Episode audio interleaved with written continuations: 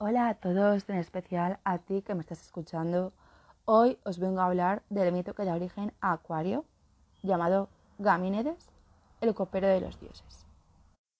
La constelación de Acuario es una de las primeras que ya observaron en el firmamento otras civilizaciones anteriores a la griega, como la egipcia, la sumeria, tanto ellos como los griegos coincidían en ver en esta constelación un portador de agua, un aguador o una vasija vertiendo agua para los egipcios representaba las crecidas del Nilo y el origen de la vida, y para los sumerios al dios origen también de la vida. A.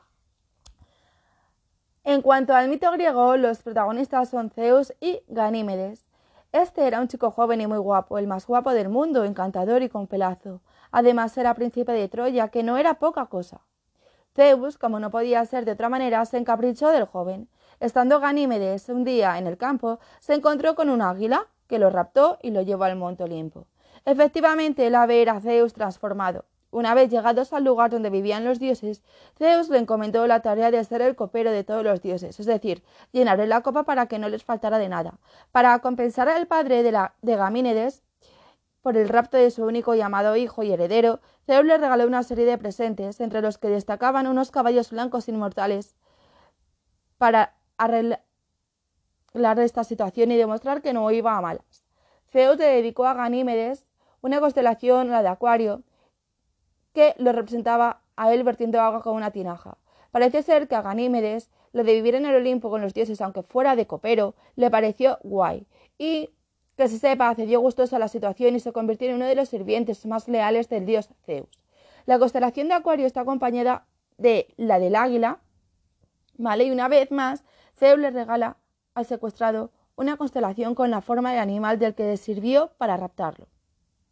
La simbología de Acuario en astrología es que aunque Acuario es un signo de aire y Capricornio y tierra, ambos están relacionados indirectamente con el agua.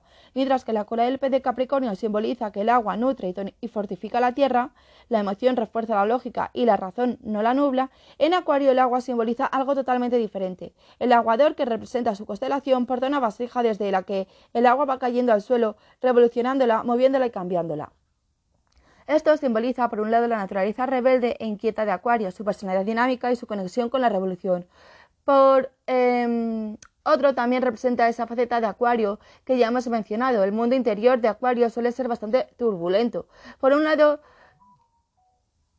son muy independientes, por otro buscan la innovación y la novedad con frecuencia y se sienten atrapados y estancados. Para ellos es complicado dejar fluir las emociones con libertad como el agua en una vasija.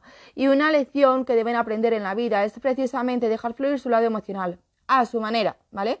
pues tienden a ser mucho más racionales y prácticos. Acuario es el penúltimo signo del zodiaco y junto con Piscis representa la madurez emocional, objetivo al que, aunque a este signo les costará llegar por motivos diversos, significa el culmen de su vida y la aceptación de quienes son realmente. Si te ha gustado este episodio, puedes darle a seguir. También puedes seguirme en el Instagram de Tarot y Astrología con Lore y ahí me puedes mandar pues tus preguntas sobre astrología, em, de qué quieres que suba los episodios, y, como no, puedes reservar tu sesión de tarot. Gracias por escucharme.